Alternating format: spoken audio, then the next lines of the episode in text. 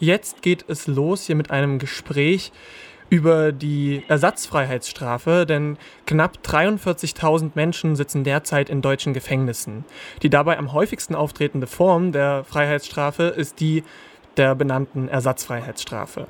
Das heißt, die Betroffenen wurden anfänglich eigentlich gar nicht zur Haft verurteilt, aber dadurch, dass auferlegte Bußgelder nicht gezahlt wurden, kommt es schlussendlich dann doch zu einer Freiheitsstrafe. Das klingt vielleicht auf den ersten Blick jetzt ein bisschen nach einer guten Idee, denn so könnte man mit ein, einer Geldstrafe in der Theorie mehr Druck verleihen, dass die Leute das dann auch zahlen. Jedoch in der Praxis sieht es meistens so aus, dass ganz anders als jetzt angenommen, hier die Leute nicht genug, also die Leute, die nicht genug Geld haben, um die Strafe zu bezahlen, ins Gefängnis müssen und die Leute, die Geld haben, um das zu bezahlen, im Regelfall die Strafe eigentlich sowieso zahlen können. Und dann sitzt man manchmal einfach im Gefängnis, auch wenn man lediglich schwarz gefahren ist. Letztes Jahr im Dezember kam dann ein neuer Beschluss der Regierung, womit sich die Situation zukünftig verbessern solle. Was für ein Beschluss das ist und ob dieser Beschluss wirklich eine Verbesserung darstellt, darüber spreche ich jetzt mit Manuel Matzke. Er ist Bundessprecher der Gefangenengewerkschaft und Mitglied des Bündnisses zur Abschaffung der Ersatzfreiheitsstrafe. Hallo Manuel. Hallo. Genau, vielleicht zu Beginn noch einmal, damit es für alle auch wirklich klar ist, was genau versteht man unter Ersatzfreiheitsstrafe und wie wird sie im Gesetz geregelt?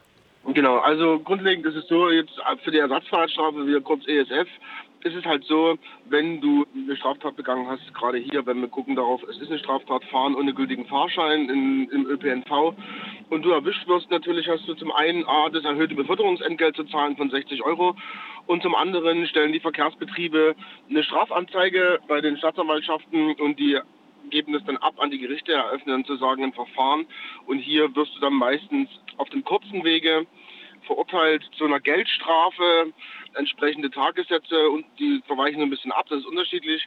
Und genau, und wenn du diese Geldstrafe nicht bezahlen kannst, beziehungsweise wenn du da auch keine Ersatzarbeit leistest, in dem Sinne, dann gehst du dafür in Haft. Dann wird, dann wird diese Geldstrafe umgerechnet anhand der Tagessätze und dann gehst du in die Haft.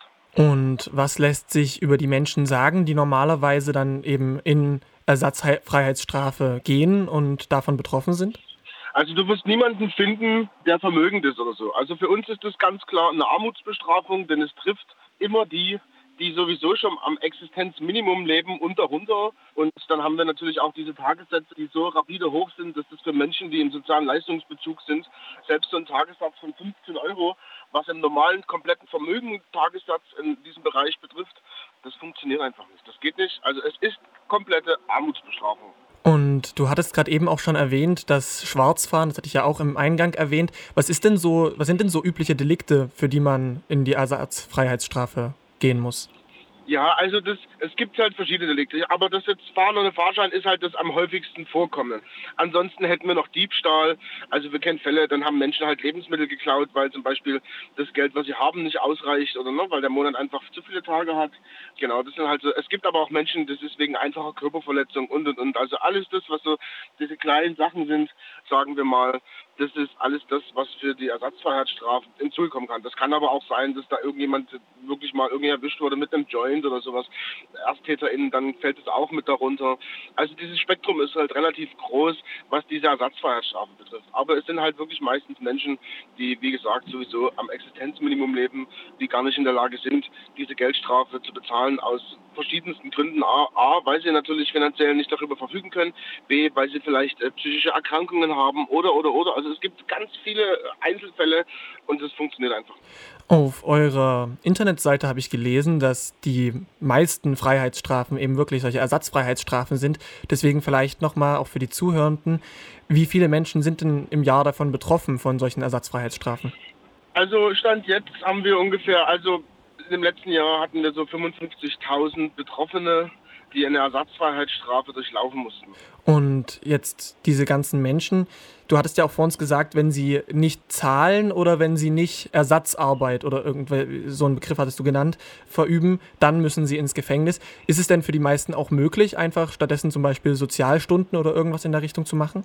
Nee, Das ist es nicht. Also, also für die meisten Fälle, die wir kennen, mit denen wir zu tun haben, äh, mit Betroffenen, ist es einfach gar nicht möglich. Eben weil ich ja schon sagte, dass da irgendwie psychische Krankheiten oder eine Abhängigkeit äh, gegeben ist oder ganz viele andere. Es gibt ja wirklich ganz viele andere Gründe, ähm, die das einfach gar nicht, gar nicht umsetzen lassen. Also es ist den Schier gar nicht möglich, das zu machen. Wir haben auch Menschen, ähm, für die ist es nicht mal möglich, irgendwie, die verstehen gar nicht, worum es geht, ja? weil sie einfach, weil sie einfach dieses, dieses bürokratische Deutsch gar nicht verstehen. Ne? Wir haben also wirklich Menschen, die haben auch so krass panische Angstattacken, die öffnen Briefe nicht und sowas. Das sind ja auch Sachen, die dazukommen, die gar nicht funktionieren. Und das ist halt sowas, hier muss halt dieses System einfach einschalten und muss sagen, hey, wir haben einen Auftrag, aber hier passiert halt einfach genau das Gegenteil.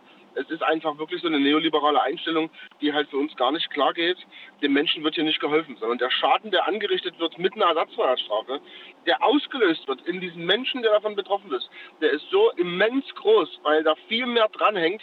Also das, das rechnet sich einfach gar nicht auf. Es gibt, es ist, es ist unvermittelbar, warum das so umgesetzt wird. Außer natürlich dieser Gedanke von Rache und Sühne, aber das ist hier an dieser Stelle echt falsch. Du hattest das ja gerade schon erwähnt, dass es total schwierig ist für die Menschen dann auch im Gefängnis zum Beispiel. Was ist denn, was bedeutet denn eigentlich für einen Menschen derzeit in Ersatzfreiheitsstrafe ins Gefängnis zu gehen? Wie ist die Situation für ja. die Menschen in diesen Gefängnissen? Also A haben wir diese Problematik, dass die meisten Gefängnisse sowieso schon am Limit laufen. Dann haben wir die nächste Problematik. Jetzt stell dir vor, da haben jemanden, der ist, der muss jetzt eine Ersatzfahrerstrafe antreten wegen Fahren ohne Fahrschein. No? So. Aber im Gefängnis, im Zugangsbereich gibt es keine Täterinnentrennung. Das heißt, da sitzt halt wirklich der Gewaltverbrecher, sitzt neben dem in einer, in einer, in einer Zugangszelle, der also wirklich sein, die Person, die sein Ticket nicht bezahlen konnte. Ne? Also das ist schon eine Unverhältnismäßigkeit, die hier stattfindet. Gefängnis ist ganz klar, kann ich sagen als Bundessprecher, ist Schule des Verbrechens. Das heißt, es, es, da gibt es keine, das, das lernt der eine vom anderen und das ist halt so ein riesengroßes Problem das nächste, der Vollzug hat einen Behandlungsauftrag. Jetzt haben wir da jemanden, der hat eine Ersatzfreiheitsstrafe, weil er seine Geldstrafe nicht bezahlen kann. Der fällt unter diesem Raster durch. Das heißt, für den gibt es keinen Behandlungsvollzug, weil niemand weiß, was soll ich mit diesen Menschen machen. Weil A, die Zeit vielleicht zu kurz ist, damit er überhaupt irgendwelche andere, damit überhaupt irgendwelche Vollzugspläne oder Behandlungspläne erstellt werden. Das ist das eine. Genau. Und auf der anderen Seite ist einfach, ist verfügt dann einfach, passiert bei ihm dann einfach eins, er wird einfach nur verwahrt. Und das ist halt so ein riesengroßes Problem. Das heißt, eigentlich ist der Auftrag des Gesetzgebers zu behandeln, aber was willst du hier behandeln, nur weil jemand eine Geldstrafe nicht bezahlt hat? Somit ergibt sich für diesen Menschen der Verwahrvollzug. Also ein Zur-Haftraum ist ein guter Haftraum, würde die Justiz sagen. Und das ist ein riesengroßes Problem. Und der Schaden, den er damit anrichtet, ist gerade psychisch, der ist immens. Denn viele, die davon betroffen sind, die wissen gar nicht, was das bedeutet, in Haft zu gehen, wenn andere über dein Leben bestimmen. Das, das, ist, das, das ist ganz, ganz schlimm. Du bist ja auch Bundessprecher, wie du gerade schon gesagt hattest, der Gefangenengewerkschaft und bist dementsprechend ja auch im Austausch mit Justiz und Justizvollzugskräften. Und was ist denn, wie sind denn die Stimmen aus dem Justizvollzug darüber, wie, wie wichtig und wie sinnvoll der Ersatzfreiheitsstrafe ist? Also die Mehrheit derer, mit denen wir zu tun haben, gerade aus diesem Justizapparat. Also es, es spielt keine Rolle, ob das Menschen sind, die äh, da Bedienstete sind auf Station oder oder oder. Selbst Sozialdienste, Fachdienste halten das einfach für sehr, sehr sinnlos. Also es ist einfach, es ist, es ist einfach, es bringt, es hat keinen Nutzen, es bringt halt niemandem was. Ich meine, es ist auch kein Geheimnis, es gibt ja auch den Freiheitsfonds, der auch Teil des Bündnisses ist und da ist es ja auch so, dass ganz, ganz viele Justizvollzugsanstalten sich direkt an den wenden und sagen, hier könnte diese Menschen auslösen. Also das ist halt das Echo, was du hörst, auch das gesellschaftliche Echo, dass das abgeschafft wird. Also es funktioniert einfach nur mit der Abschaffung der Ersatzfreiheitsstrafe, aber das ist einfach nicht gewillt, weil man ja irgendwie an einem Druckmittel festhalten muss, was aber totaler Nonsens ist. Also das ist, es würde auch anders funktionieren und es ist ja nicht so, dass die Leute hier irgendwie nicht, nicht bezahlen wollen, sondern sie können halt einfach nicht bezahlen und das ist halt dieser riesengroße Unterschied. Genau. Aber wie gesagt, aus den Gefängnissen kommen genau diese Stimmen zu sagen, hey, schafft das ab, wir brauchen das nicht. Weil es nimmt auch immens Plätze weg. Und ich meine, in der Corona-Pandemie hat sich das gut wiedergespiegelt. Ähm, das, darauf berufen sich auch einige AnstaltsleiterInnen heute noch und sagen, hey, in dieser Zeit wurden diese Strafen ausgesetzt. Da war Entspannung, weil wir haben noch einen Regelvollzug, wir haben noch einen Normalvollzug und dann haben wir da einfach mehr Puffer, um zu sagen, hey, hier können wir ein bisschen, hier können wir ein bisschen mehr machen. Du hattest gerade den Freiheitsfonds erwähnt. Könntest du kurz für die Zuhörenden auch nochmal erklären, was das bedeutet, was das ist? Ähm, genau, der Freiheitsfonds wurde im letzten, genau, ich glaube Dezember 21 wurde er gegründet äh, mit Arne Semsrott von Frag den Staat. Und der Freiheitsfonds ähm, ist halt eine zivilgesellschaftliche Initiative sozusagen, die auf zivilgesellschaftlichen Spendengeldern beruht. Ähm, und, diese, und die kaufen sozusagen mehrmals im Jahr Menschen aus der Ersatzfreiheitsstrafe frei durch Spendengelder, die einsitzen wegen Fahren ohne gültigen Fahrschein. Und wenn die jetzt solche, wenn die jetzt die Menschen freikaufen, wie viel kostet es denn eine Person im sozusagen freizukaufen von ihrer Strafe? Das ist unterschiedlich. Also es kommt halt darauf an, wie hoch, wie hoch die Geldstrafe ist, die zu zahlen ist. Also das sind so, also es sind so Fälle zwischen 200 Euro, aber es gibt auch Fälle, das sind mehrere tausend Euro. Also es kommt halt wirklich darauf an.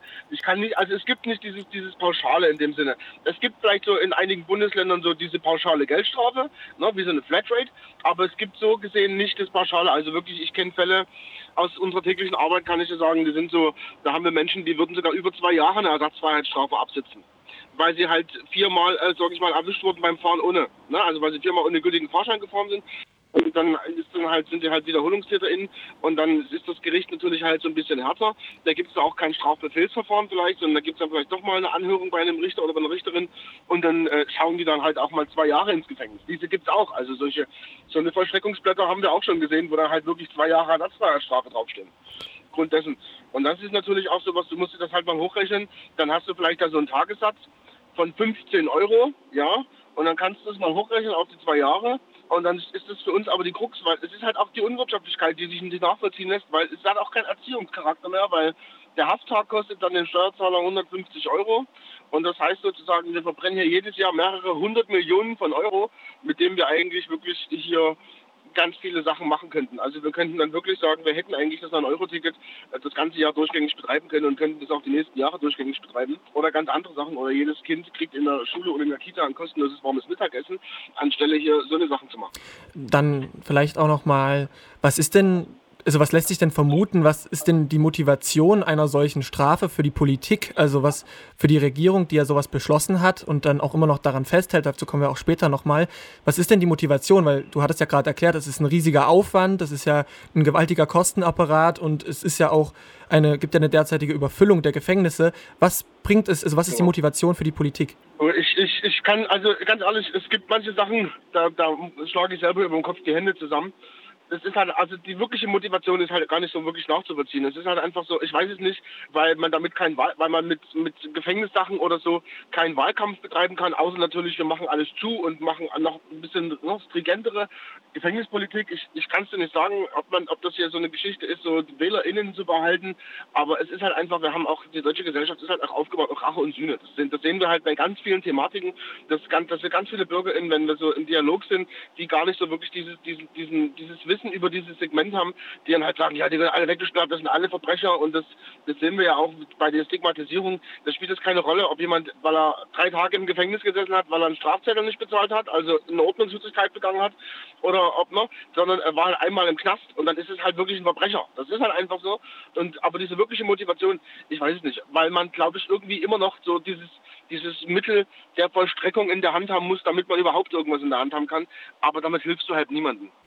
Das sehe ich ganz genauso. Im letzten Jahr gab es dann ja aber auch noch im Dezember einen Beschluss zu einer Erneuerung des Gesetzes, die dann laut Regierung zumindest dort vieles besser macht. Was genau hat sich denn verändert mit diesem Beschluss? Also, äh, also bis jetzt ist ja noch nicht beschlossen. Das, was es gab, war der Referentenentwurf zur Überarbeitung des Sanktionsrechts. Also sozusagen darunter fällt auch zum Beispiel die Ersatzfreiheitsstrafe, aber auch der Maßregelvollzug und und und das ist noch nicht beschlossen. Also es gab dann vor ein paar Wochen dazu, also erstmal war es dann relativ dadurch, dass es so ein bisschen publik wurde und auch durch die Arbeit des Freiheitsfonds, weil das natürlich auch so ein bisschen publik gemacht wurde durch das ZDF-Magazin Royal mit Jan Böhmermann im Dezember 21, war das natürlich schon so ein gesellschaftliches Thema, was heiß diskutiert wurde. Und ähm, die Öffentlichkeit hat sich auch gut daran beteiligt, müssen wir sagen aber es ist halt noch nicht beschlossen. Es gab dann die Sachverständigenanhörung im Rechtsausschuss für diesen Referentenentwurf, nachdem das abgegeben wurde an den Bundestag. Und dort waren sich, und wir waren auch da, als, als, als Bündnis waren wir da, auch Mitalini Gretscher als Sachverständige hat auch daran teilgenommen. Und was wir so, selbst ich habe ja dort auch mitgesessen und ich habe so wenn sie das so Revue passieren lässt. Also die, die Sachverständigen, die da waren, die Mehrheit derer sagt ganz klar, das gehört abgeschafft. Das, so wie das hier aufgetischt wird, funktioniert es halt nicht. Du hilfst niemandem damit. Sicherlich gibt es Vereinzelte, die sagen, wir müssen das so, wir müssen das so standhalten, das ist, wir brauchen das, aber dann, dann siehst du auch schon, aus welcher Ecke das kommt. Ja, das ist schon mal das Erste. Aber wie gesagt, wir helfen, also du, man hilft damit niemandem. Hier bei diesem Referentenentwurf geht es halt darum, dass die Tagessätze, das heißt, wenn du heute zu 15 Euro pro Tag verurteilt wirst auf 100 Tage, also eine Ersatz, eine Geldstrafe hast, dann hast du 100 Tage zu 15 Euro. Und wenn das jetzt so wäre, wenn der jetzt greifen würde, dann wären das halt dann keine, 5, keine 100 Tage mehr, sondern es würde einfach nur halbiert auf 50 Tage. So. Aber für uns ist es halt einfach gar nichts. Es ist halt eine Farce. Ja? Also, weil es ist eine Farce, weil damit ist niemandem geholfen. A, die, die Geldsätze bleiben, bleiben bestehen. Das ist das Erste. Ja, es dieser, dieser Referentenentwurf, also der Beschluss des Ausschusses ging dann zurück, dass natürlich auch diese finanziellen, diese Wirtschaftlichkeiten geprüft werden, also die finanziellen Mittel, die den Menschen zur Verfügung stehen, dass er mindestens am Minimum leben kann und und und. Also das würde dann für mich zum Beispiel ergeben, dass ein Mensch, der Bürgergeld bezieht in Höhe von 502 Euro, dass er eigentlich gar nichts bezahlen müsste. So würde ich das verstehen, wenn ich das lese. Aber in der Realität sieht das natürlich wieder ganz anders aus, weil das ist für mich das Existenzminimum, ganz klar leider Gottes. Genau, aber wie gesagt, äh, dann hat der Ausschuss halt so die Sachverständigenanhörung gemacht. Man hat sich darüber ähm, ausgetauscht. Die meisten Sachverständigen sind sich einig und sagen, hey, das wurde auch da gesagt, das muss abgeschafft werden. Man hilft keinem. Die Halbierung der Tagessätze hilft auch keinem, weil keiner von den im letzten Jahr 55.000 Betroffenen bleibt dadurch eine Haft erspart. Im Gegenteil, es läuft genauso weiter. Es sieht einfach nur schöner aus und alle denken, hey, wir haben mir geholfen. So. Und jetzt gehe ich, und jetzt muss man sich Gedanken machen und das Ding geht durch und, ne, und, und das Parlament stimmt dem komplett zu. So. Ähm, dann wird es auch die nächsten Jahre keiner mehr anfassen, weil dann wird man dann sagen, ja, wir haben es doch erst in dieser Legislatur behandelt. Das müssen wir doch jetzt nicht nochmal machen. Und das ist halt so ein riesengroßes Problem. Also es, es bleibt bei der konsequenten Armutsbestrafung. Niemandem wird geholfen und das ist ein riesengroßes Problem. Also im Endeffekt, es ändert sich nicht. Man halbiert einfach nur die Tagessätze, aber der Sachverhalt des Menschen, die das nicht zahlen können, in Haft gehen, ändert sich kein Meter. Was wäre denn eine Alternative für die, also statt dieser Erneuerung von der jetzt, die jetzt ja beschlossen wurde von dem Referent, also diesen Referentenentwurf, was wäre denn eine wirklich sinnvolle Alternative, die auch wirklich den Betroffenen was bringen würde, statt der Ersatzfreiheitsstrafe? Also grundlegend die Abschaffung der Ersatzfreiheitsstrafe. Konsequent. Das ist das, was uns hilft. Ja, wir müssen ja auch nicht darüber nachdenken zu sagen, ja, passt mal auf, dann brechen wir das runter auf OWI, also auf eine Ordnungswidrigkeit. Das funktioniert genau nicht, weil da gibt es ja die Erzwingungshaft. Das heißt, wenn du da nicht gewillt bist, das zu machen, dann kannst du in die Erzwingungshaft gehen und und und. Also hast du wieder nichts anderes. Das einzig wahre, wie gesagt, ist die Abschaffung der Ersatzfreiheitsstrafe und dann muss das halt ganz normal laufen im zivilrechtlichen Segment. Das heißt Mahnverfahren, Versteckungsbescheid und und und. Nichts anderes, weil die Justiz es tut mir wirklich leid, ist hier irgendwie so der verlängerte Verstreckungsarm der Verkehrsbetriebe. Und das kann ja nicht sein. Die Verkehrsbetriebe klatschen in die Hände und die Justiz macht los. Und außerdem haben wir hier auch den Sachverhalt der Doppelbestrafung, weil auf dem einen, habe ich eingangs gesagt, hast du das äh, erhöhte Beförderungsentgelt, was auf dich zukommt von 60 Euro.